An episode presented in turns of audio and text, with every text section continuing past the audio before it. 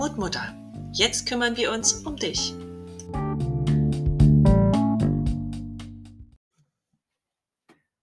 Hallo du liebe Seele, schön, dass du eingeschaltet hast. Kennst du das auch, dass du manchmal sehr im Außen bist und wenig bei dir selbst? Dass es dir sehr wichtig ist, was andere denken oder wie sie auf dich reagieren, wie sie die Dinge bewerten, die du tust, sagst oder einfach die dir wichtig sind? Mir geht das auch oft so. Und was ich als Impuls mitgeben möchte, ist eine Frage, die ich aus, selbst aus einem Coaching-Call mitgenommen habe. Wenn mir das Feedback von außen wichtig ist, dann entferne ich mich von mir selbst. Die Frage ist also auch, welches Feedback gebe ich mir denn? Wie bewerte ich denn, was ich tue, denke, fühle, ne, was mir wichtig ist? Gehe ich wertschätzend mit mir selbst um? Gebe ich mir zum Beispiel einfach mal ein Self-High-Five und sage mir, hey, super gemacht. Du hast den Tag gerockt, du hast dir Anforderungen geschafft, ob, auch wenn sie vielleicht viel zu hoch waren. Zumindest habe ich mein Bestes gegeben, was möglich war. Und auch das ist manchmal wahnsinnig viel. Oder was, was kann ich mehr machen als mein Bestes geben? Also es ist definitiv immer viel. Hm. Was kann ich also tun, um mehr bei mir zu sein? Ich kann ich kann einfach meditieren. Ich kann mich selbst auf mich selbst fokussieren, in mich gehen, mir Raum, Zeit und auch Stille zu nehmen, um mit mir zu sein, mit meinen Gedanken, meinen Gefühlen, um einfach bei mir anzukommen. Dazu muss ich für mich persönlich Ablenkung reduzieren. Ich lenke mich gern durch Selbstbeschäftigung ab. Noch ein Seminar, noch ein Kurs, noch ein Buch, das ich lesen will. Ich habe so viel Neugier und Wissensdurst, dass ich am liebsten alle möglichen Themen studieren würde, Abschlüsse machen würde, einfach nur, weil es mich unheimlich interessiert. Aber auf der anderen Seite ist es auch immer ein Stück Ablenkung. Ne, ich beschäftige mich so sehr mit Dingen im Außen, dass ich mich nicht mit mir im Innen beschäftigen muss. Das ist ja auch ein Muster. Und natürlich muss ich mich fragen, ob mir das gut tut. Vielleicht tust du das ja auch und fragst dich manchmal, ob dir das gut tut oder warum du das überhaupt machst.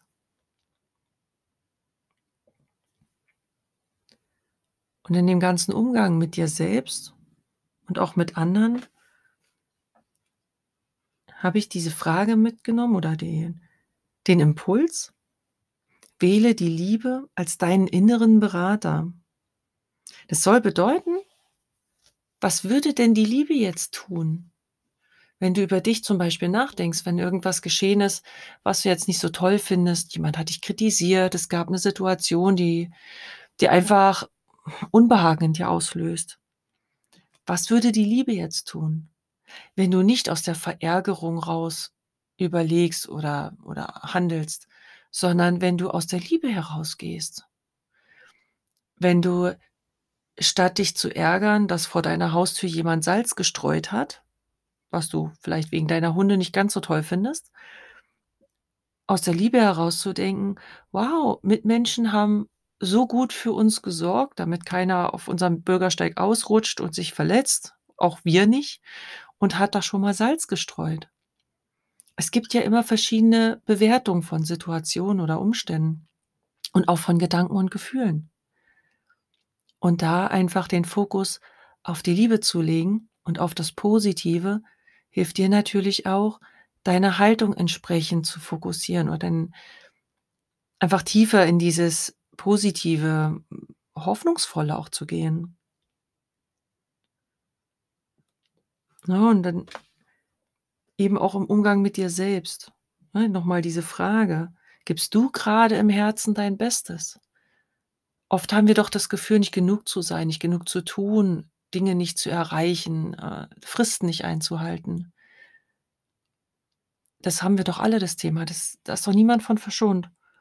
Aber wenn ich doch im Herzen gerade mein Bestes gebe, dann ist das auch okay. Ne, s manchmal muss das einfach auch mal reichen.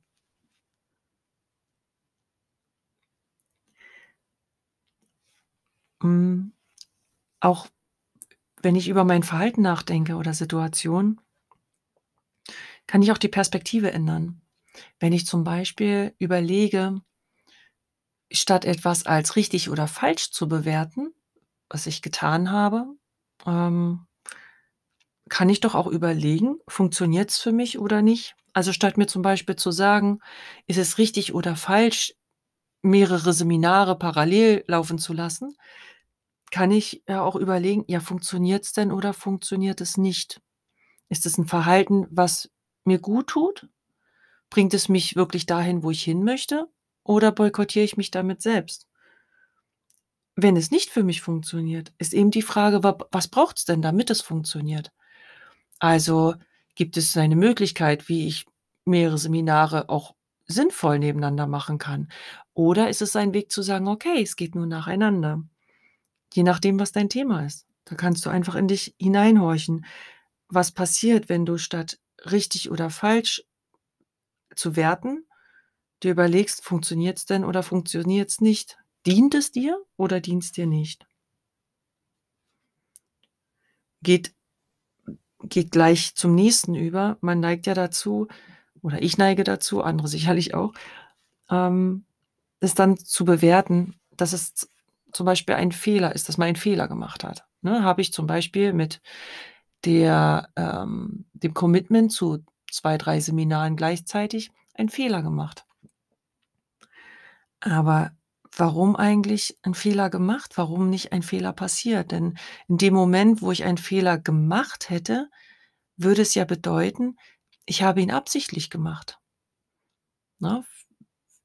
Sch rein sprachlich betrachtet, wenn ich einen Fehler mache, dann mache ich den ja ganz bewusst. Wenn mir ein Fehler passiert, dann hatte ich die Intention, das Beste zu tun, aber das war's halt einfach nicht. Es hat nicht geklappt. Und wenn ich den Gedanken jetzt mal weiterspinne, ist das doch auch bei unseren Kindern so. Wenn dein Kind mit einer mit einer schlechten Note zurückkommt oder besonders viele Korrekturen im Arbeitsheft hat, jetzt grad bei den ganz Kleinen, dann neigen wir ja gern dazu zu sagen: „Ach, warum hast du so viele Fehler gemacht? Das ist doch unnötig, du kannst es doch besser.“ Und wir meinen es gut, aber eigentlich unterstellen wir ja mit der Formulierung: „Du hast Fehler gemacht“, dass das mit Absicht geschehen ist.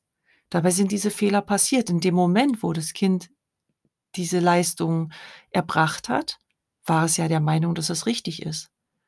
Ist es da nicht wahnsinnig unfair dem Kind gegenüber, auch noch zu unterstellen, es hätte die Fehler gemacht? Was ändert denn den wie ändert sich denn der Umgang mit dem Kind, wenn ich sage statt: „Du hast Fehler gemacht. Oh, dir sind Fehler passiert.“ Diese andere Wahrnehmung, die kann doch dann wieder zu einem Dialog führen, zu einem offenherzigen, warmherzigen Umgang miteinander, zu Verständnis füreinander. Die Wertung ist rausgenommen, ne, und ich verurteile nicht das Kind dazu, aktiv Fehler gemacht zu haben.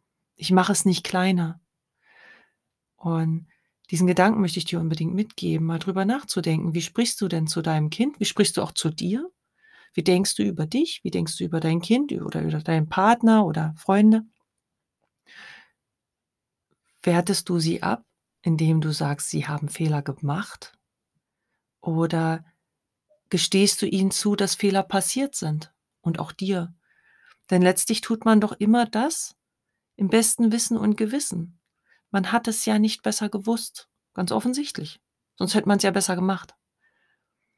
Vielleicht hilft es uns allen in unserer Gesellschaft, mehr von diesem Bewertungssystem wegzukommen, hin zu einem hm, unterstützenden, fürsorglichen und warmherzigen Umgang, dass wir füreinander da sind und dass wir nicht immer mit dem Finger in die Wunde pieksen und sagen: „Hey, du hast wieder 'n Fehler gemacht“, sondern: „Oh, schade, da ist ein Fehler passiert“ oder „Mensch, ärgerlich, da ist 'n Fehler passiert. Beim nächsten Mal weißt du's besser. Du hast ja draus lernen können.“ Die Zeit ist verrückt. Und ich finde, gerade jetzt sehen wir doch, dass wir anfangen müssen, uns andere Fragen zu stellen. Ich finde es wichtig, dass wir lernen, einen anderen Umgang miteinander zu pflegen, wertschätzender zu sein, offener zu sein und zugewandter zu sein. Ich finde, dass wir das uns selbst schuldig sind, unseren Kindern und unserer Gesellschaft. Denn das, was gerade passiert, dass wir viel im Außen sind, dass wir sehr schnell werten. Ähm, ich meine, wir haben gerade kulturelle Vorgehensweisen, äh, die wiederbelebt wurden aus Zeiten, die wir nun wirklich nicht wiederbeleben wollen, indem andere Menschen denunziert werden und ähm, ja, richtig durch den Dreck gezogen werden. Die Frage ist halt, in welcher Gesellschaft wollen wir morgen leben? Und ich finde es wichtig, dass wir uns mit der Fragestellung auseinandersetzen und für uns Antworten finden, für uns ganz persönlich selbst im Innen und dass wir diese Werte, die wir da haben und die sich daraus auch ergeben, dass wir die leben, jeder für sich. Denn in dem Moment, wo ich meine Werte lebe und mein Nachbar seine Werte lebt und alle anderen hier ihre Werte leben, wird die Welt sicherlich ein Stück offener, freundlicher, bunter und spaßiger sein. Denn ich bin mir ganz, ganz sicher, den meisten von uns oder die meisten von uns haben ähnliche Werte. Und das merke ich immer wieder in Gesprächen, egal ob in der Nachbarschaft oder in, in so im privaten Umfeld oder auch im beruflichen Kontext. Am Ende des Tages haben wir ganz, ganz ähnliche Grundbedürfnisse. Natürlich bewerten wir Situationen unterschiedlich, aber die Werte sind oft überraschend ähnlich. Deswegen wollte ich dir heute einmal eine andere Folge machen mit anderen Fragestellungen und anderen Gedanken. Ich möchte dich einladen, für dich selbst einfach mal drüber nachzudenken und in dich zu gehen. Bist du bei dir oder bist du sehr am Außen? Was macht es mit dir? Und was kann sich ändern, wenn du Liebe als deinen inneren Berater nimmst, wenn du aus der Liebe handelst?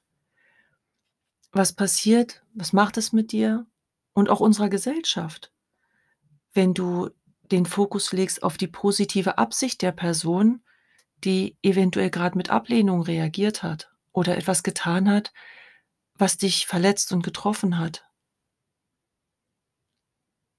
Auch der Umgang mit dir selbst, dieses warmherzige und zugewandte Blicken auf sich selbst,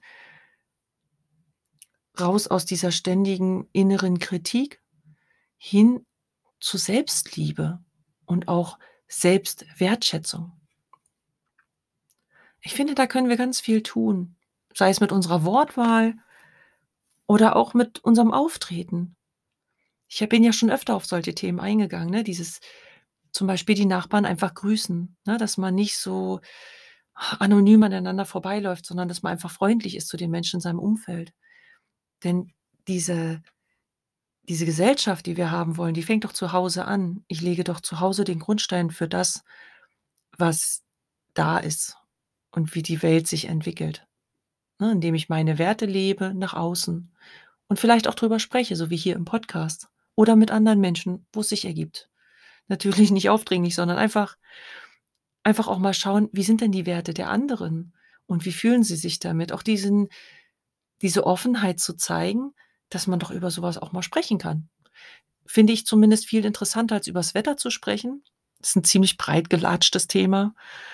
Und ich denke auch die anderen Themen, die gerade so im Außen viel unterwegs sind, sind mittlerweile nur noch frustrierend und ähm, beängstigend. Die machen was mit uns. Wieso da nicht auch mal den Fokus auf was Positives legen und auf die Chancen? Ich wünsche dir alles Gute. Wir hören uns.